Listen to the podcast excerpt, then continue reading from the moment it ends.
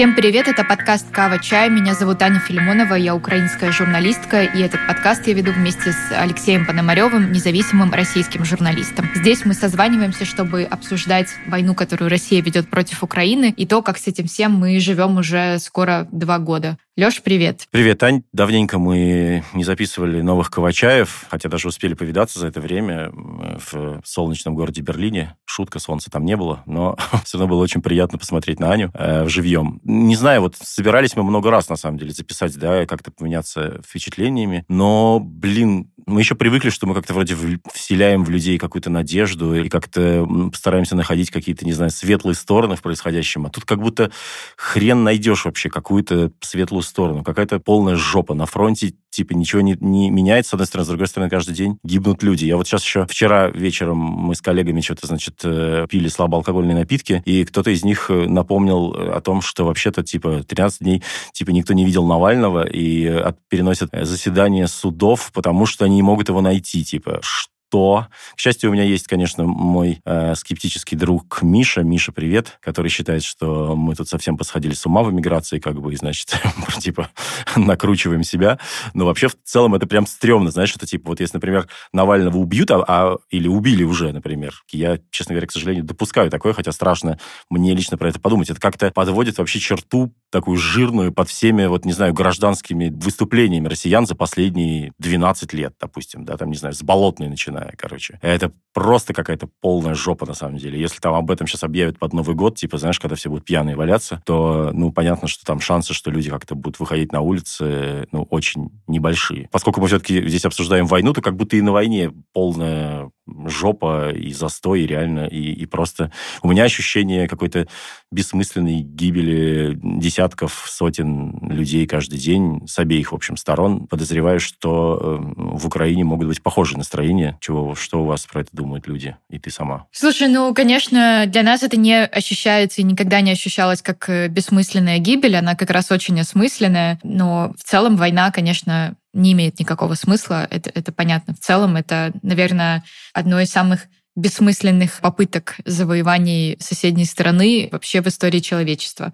Как будто бы так это для меня сейчас выглядит. Понятно, что у меня немножко искаженная картина, но в целом мне, конечно, не хочется расписываться за всех э, украинцев. Я могу только говорить о себе. И я, честно, хочу признаться, что я сейчас э, чувствую большую усталость и иногда чувствую, э, что, возможно, я бы уже сдалась. Слава богу, что не я президент Украины и не главнокомандующий вещи, потому что оказалось, что у меня довольно слабый характер. Но в каждый момент, когда я думаю, что я бы уже сдалась, я представляю себе, что будет, если мы сдадимся.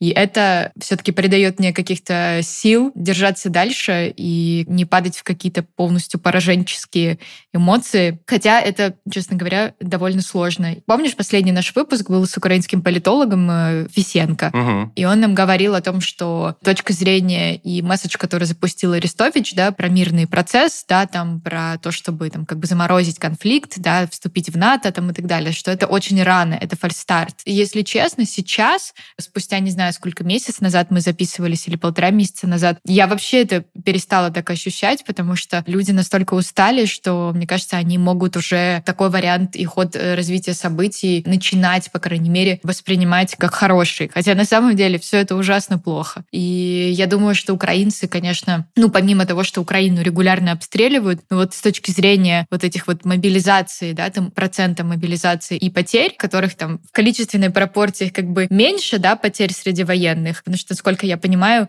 россиян, условно говоря, погибло и ранено больше, да, там, чем украинцев сейчас, э, я так предполагаю. Но пропорционально нашей стране, которая меньше, это ощущается гораздо сильнее. Поэтому ну вот в России начался там какой-то протест жен мобилизованных, в который, если честно, я не очень верю, хотя на самом деле надо верить. Надо все равно стараться верить в это. Но я думаю, что россияне в целом, как страна, устали гораздо меньше от войны. Я имею в виду те россияне, которые там остались внутри. Вы-то, понятно, уехавшие все супер устали. Не, но при этом нас тоже не бомбят все-таки. Да, вот этот уровень проникновения войны в жизнь, э, он э, значительно меньше.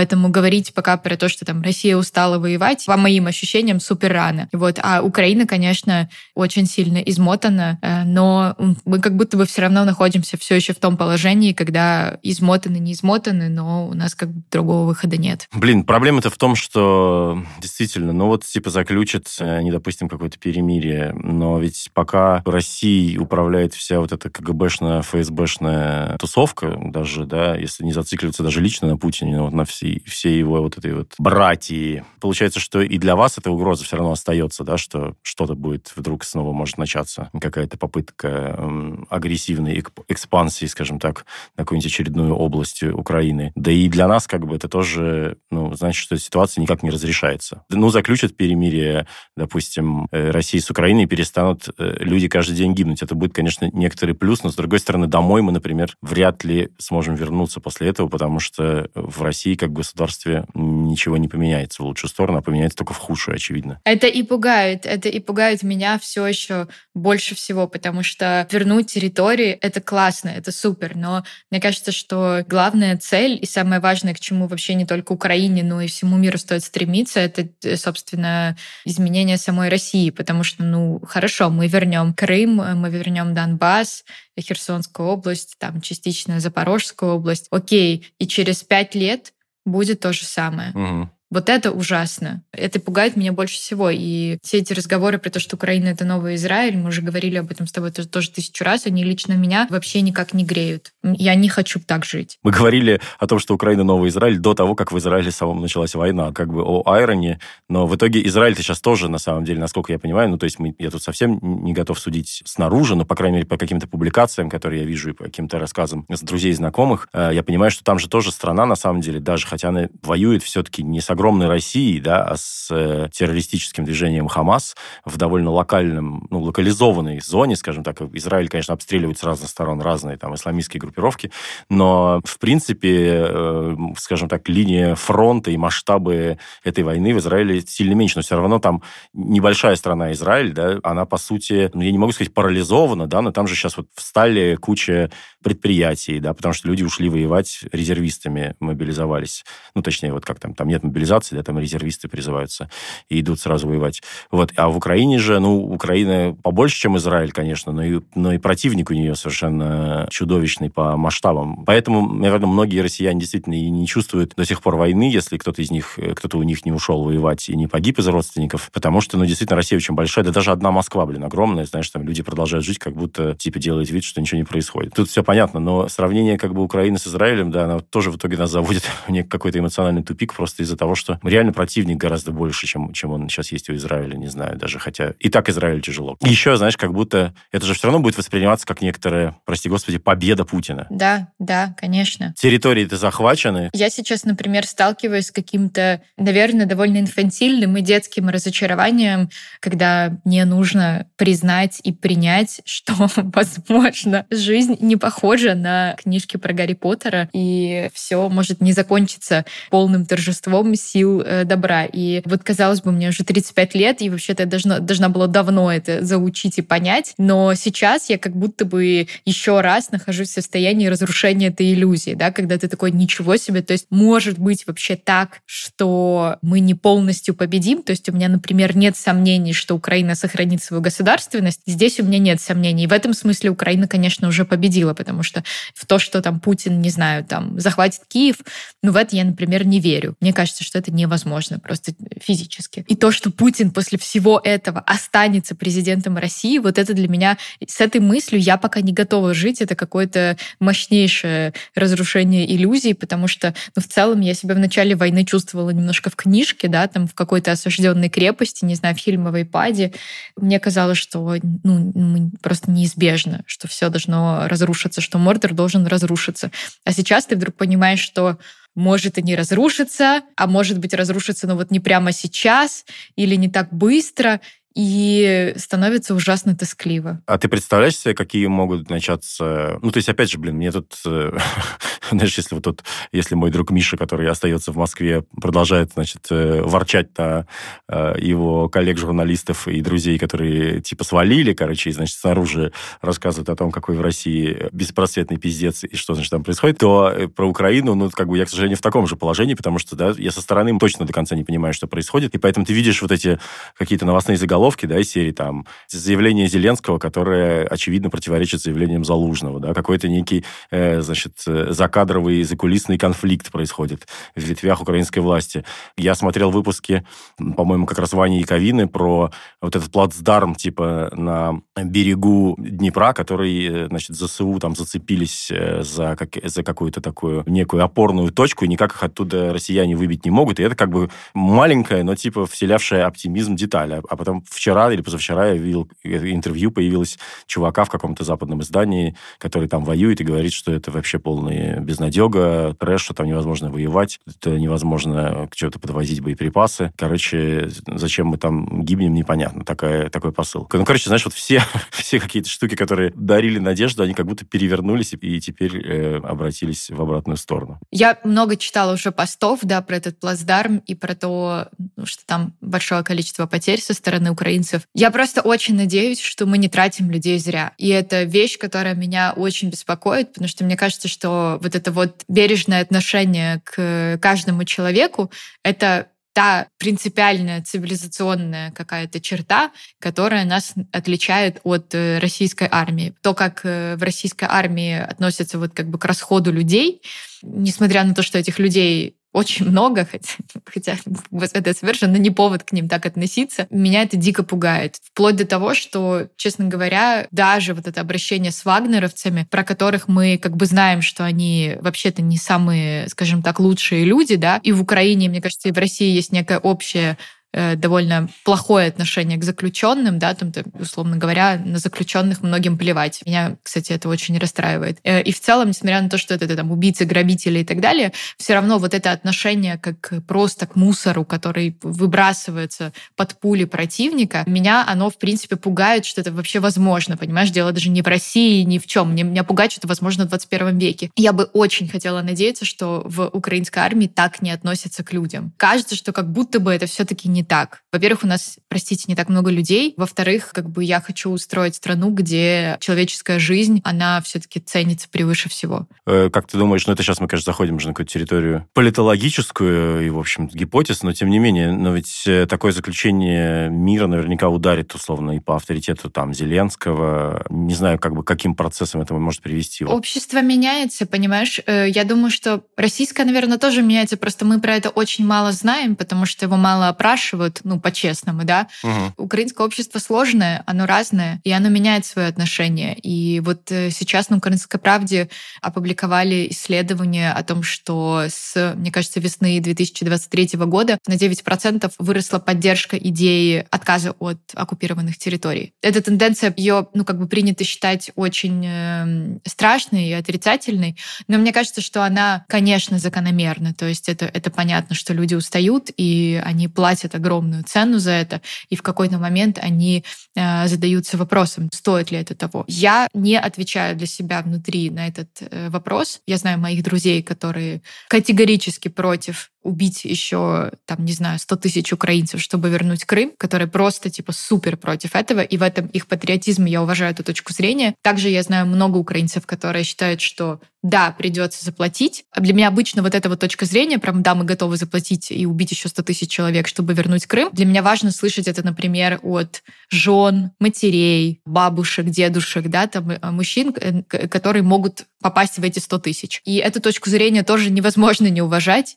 Я ее тоже очень уважаю. У самой у меня нет ответа на этот вопрос. И я просто счастлива, что я не тот человек, которому нужно здесь принимать решения, потому что я не знаю, смогла бы ли я отправлять людей на смерть. Для меня это суперсложный вопрос. И я думаю, что так получилось, что украинское общество, оно в начале войны было супер монолитно, и это было нормально. Э, и, как любят рассказывать мои знакомые, первый месяц войны все украинцы были лучшими людьми на планете, потому что они были ультра а, альтруистами. А сейчас общество дробится, и это нормально в демократической стране, это нормально в стране, где есть общественная дискуссия, можно там тысячу раз оценивать, насколько она корректная, правильная, и какой уровень сейчас свободы и так далее. Это, это сложно. Но общество распалось на какие-то группы, и у каждой из этих групп есть э, свое оттеночное отношение к происходящему. Есть те, кто, да, кто хочет э, закончить, несмотря ни на что. А есть те, кто считает, что закончить невозможно, пока Путин у власти. Поэтому как бы ответить на твой вопрос, там, типа, провалится ли Зеленский на следующих выборах, если он сейчас подпишет мирный договор, я не могу тебе ответить на этот вопрос. По ощущениям, он провалится в любом случае, если не победит полностью. Ну, вообще, может быть, он и не пойдет на выборы. Я, честно говоря, не, не уверен, что я бы пошел на его месте, потому что... Может быть, он не пойдет на выборы. Э, это было бы прекрасно. Вот. Но, конечно, сейчас отношение к Зеленскому гораздо более сложное, чем оно было, не знаю, еще, например, год назад или еще месяцев 7-8 назад. Потому что есть свои проблемы, есть проблемы с коррупцией в окружении Зеленского. И об этом все говорят, и это классно, что все говорят, что это не скрывается. Я считаю, что это правильно, это честно. У людей, конечно, есть много вопросов, почему нужно скидываться на дроны, например, да, угу. или еще на что-то. Люди задают вопросы, они правильно это делают. Я как раз не считаю это пугающей тенденцией. Я считаю, что это здоровая абсолютно позиция, когда общество предъявляет власти. И это абсолютно нормальное состояние украинского общества, которое вообще, в принципе, привыкло постоянно предъявлять что-то власти и считать, что во власти все идиоты. Это в целом как бы говорит о том, что украинцы сохранили критическое мышление, и мне, например, это нравится. Ну, вообще-то, да, это, это скорее Украину характеризует как такое достаточно зрелое гражданское общество, потому что, знаешь, у россиян это скорее, я не знаю, как это назвать, эффект низкой базы или что, ну, то есть, типа, знаешь, ну, коррупция, ну, спиздили половину денег на там, ну, у нас же, у нас же просто это обычная история абсолютно, то есть, ну, как бы... У нас, к э, сожалению, тоже.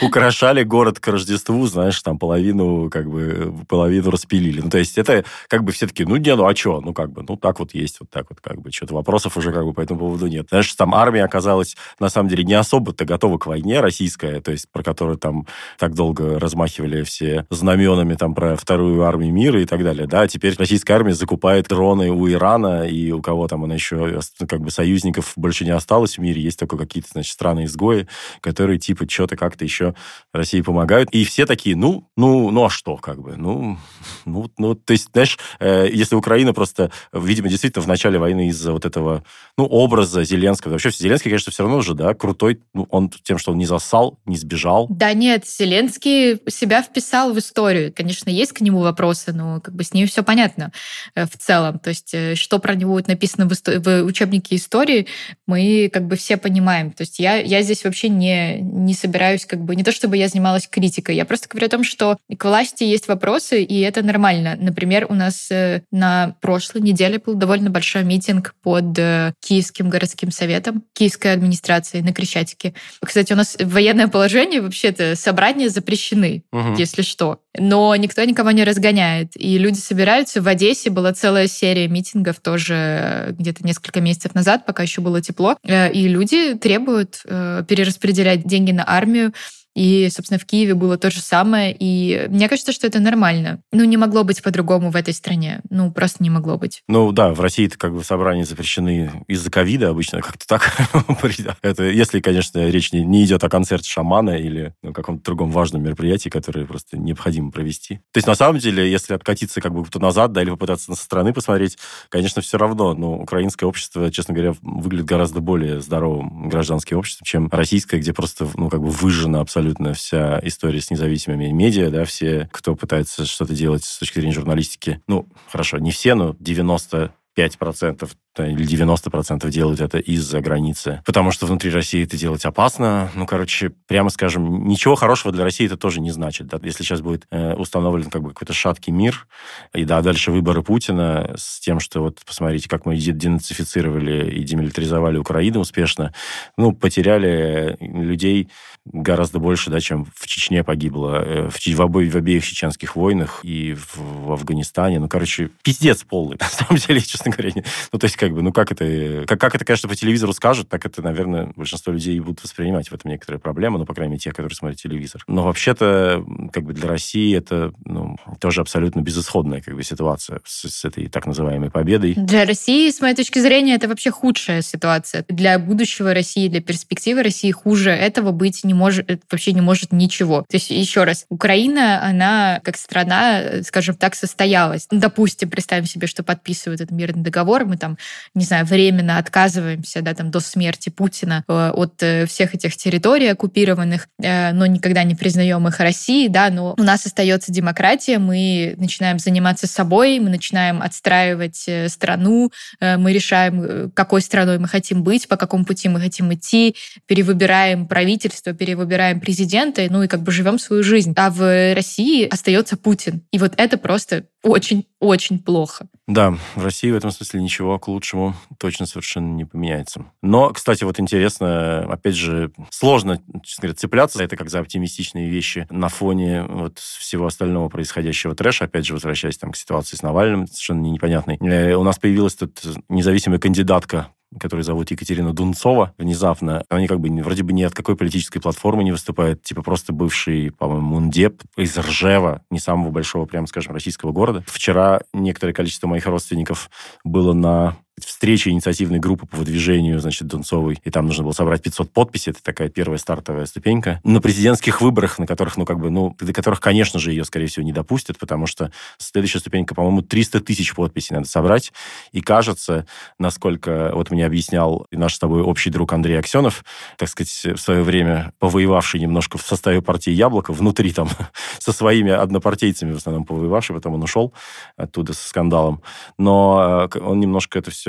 копнул все эти, так сказать, э, российские политические реалии. Ну, короче говоря, это барьер, который, по сути, не позволяет, ну, как бы кандидату самовыдвиженцу реально зарегистрироваться на выборах, э, если у него нет какого-то админ-ресурса. А у Донцова, насколько я понимаю, нету админ-ресурса. Более того, ну, вот я обсуждал с какими-то своими знакомыми, там, не знаю, мундепами или кем-то связанным с, так или иначе, с какой-то внутриполитической э, российской движухой, людьми, кто она такая, и вроде бы, ну, то есть все говорят, что она, типа, ну, она не мурзилка, штука. Ну, то есть она, типа, реально искренне как бы пытается что-то сделать. Другое дело, что это выглядит абсолютно безнадежно, но при этом как бы безнадежно, но у нее какая-то есть уже группа поддержки. Для России капля в море, знаешь, 150 тысяч человек, которые там на нее подписались в телеге. Но с другой стороны, ну, как бы, блин, прикольно, что это все равно не мертвая совсем земля какая-то, знаешь. Слушай, ну вот это интересный момент про нее, потому что я со своими российскими друзьями тоже ее обсуждала, и меня дико триггернуло то, с каким равнодушием и с какой насмешливостью они говорят говорили. И я помню, что я сказала, говорю, ребят, а что вы смеетесь над ней? Это какая-то тоже очень постсоветская, знаешь, даже я бы сказала, советская черта,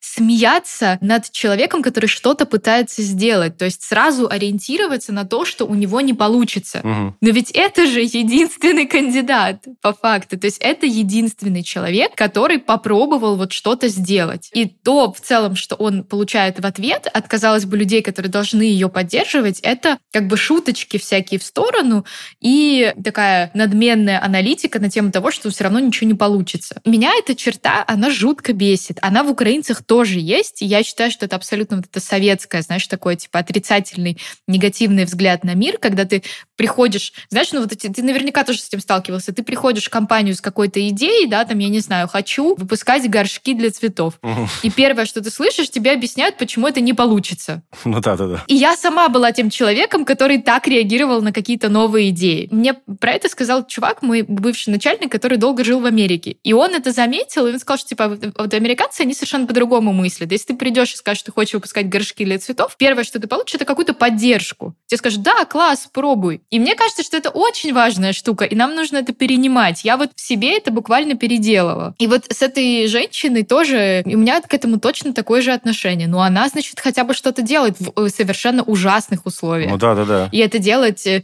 гораздо сложнее, чем, я не знаю, в каком 18 году прошлый раз выбирали Путина, да, э, тогда это было полегче. Ну, в общем, короче, я, если она не, как бы, не знаю, как говорят мои российские знакомые, подментована, мне кажется, какое-то очень ваше слово, если она как бы не подментована, то я думаю, что нужно стараться ей помочь, конечно. Ну да, да, насколько я знаю, что она не подментована, но понятно, что это действительно как бы в любом случае это очень смело. Хочется сказать, это было не просто смело. Это было пиздец как смело.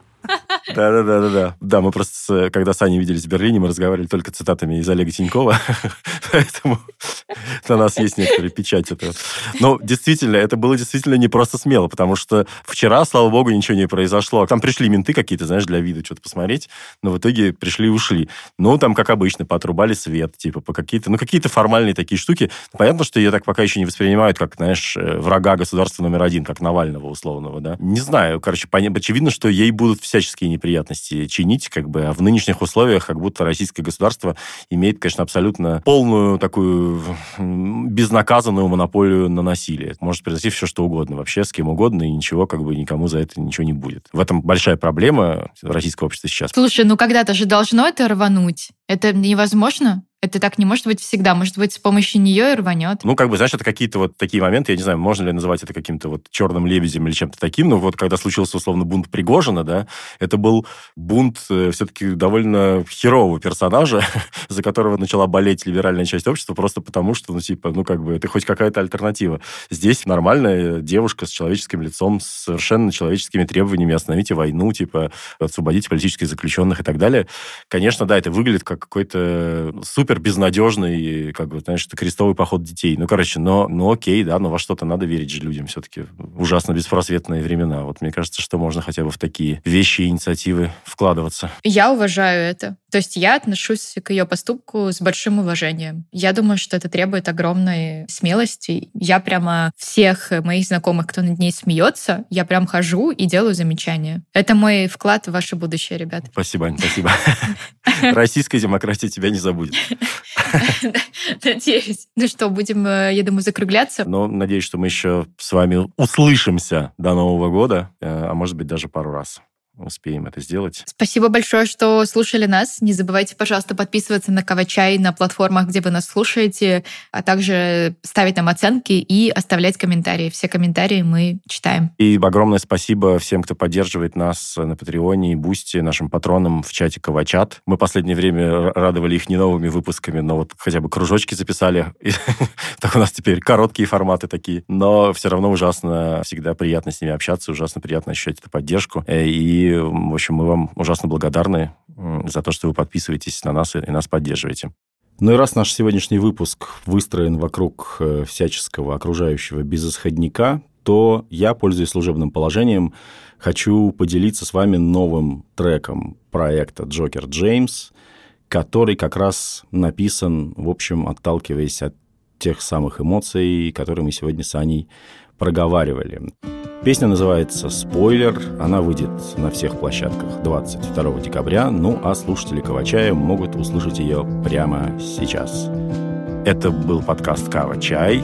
Аня Филимонова. Леша Пономарев. Почуемось. Пока-пока.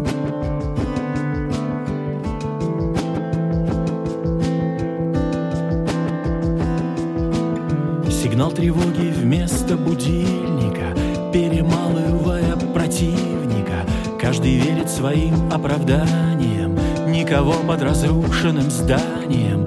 Так и есть, вы не перепутали Сострадание, слабость минутная. В телевизоре все ебанутые В вашем твиттере все ебанутые. Между нами расходятся трещины Там под куполом дети и женщины. Град накрыл хрущевки и сталинки Те места, где когда-то был маленьким там у моря у самого синего. Иудеи и филистимляне. Был тяжелый день, ты прости меня. Бесконечный день, ты прости. Но как в себя вместить всю, что наяву? Боль давай объясни, если ты эксперт. Оправдай город кладбище Мариуполь. Город-призрак Степана Керт Повезло нам жить внутри ленты, но порою страшно до да тошноты. Я давно перестал верить хэппи-эндам. А ты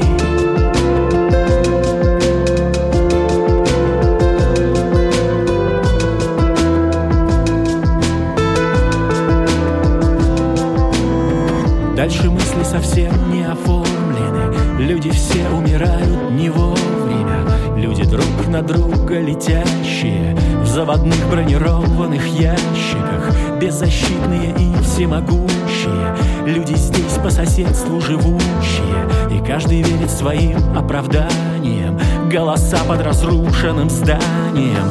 Там у моря самого синего. Иудеи и филистимляне Был тяжелый день, ты прости меня. Был хуёвый год, ты прости Но как в себя вместить всю, что наяву? Боль давай объясни, если ты эксперт Оправдай город кладбище Мариуполь. Город-призрак Степана Керт Повезло нам жить внутри киноленты. Порою страшно до тошноты Я давно перестал верить хэппи-эндом А ты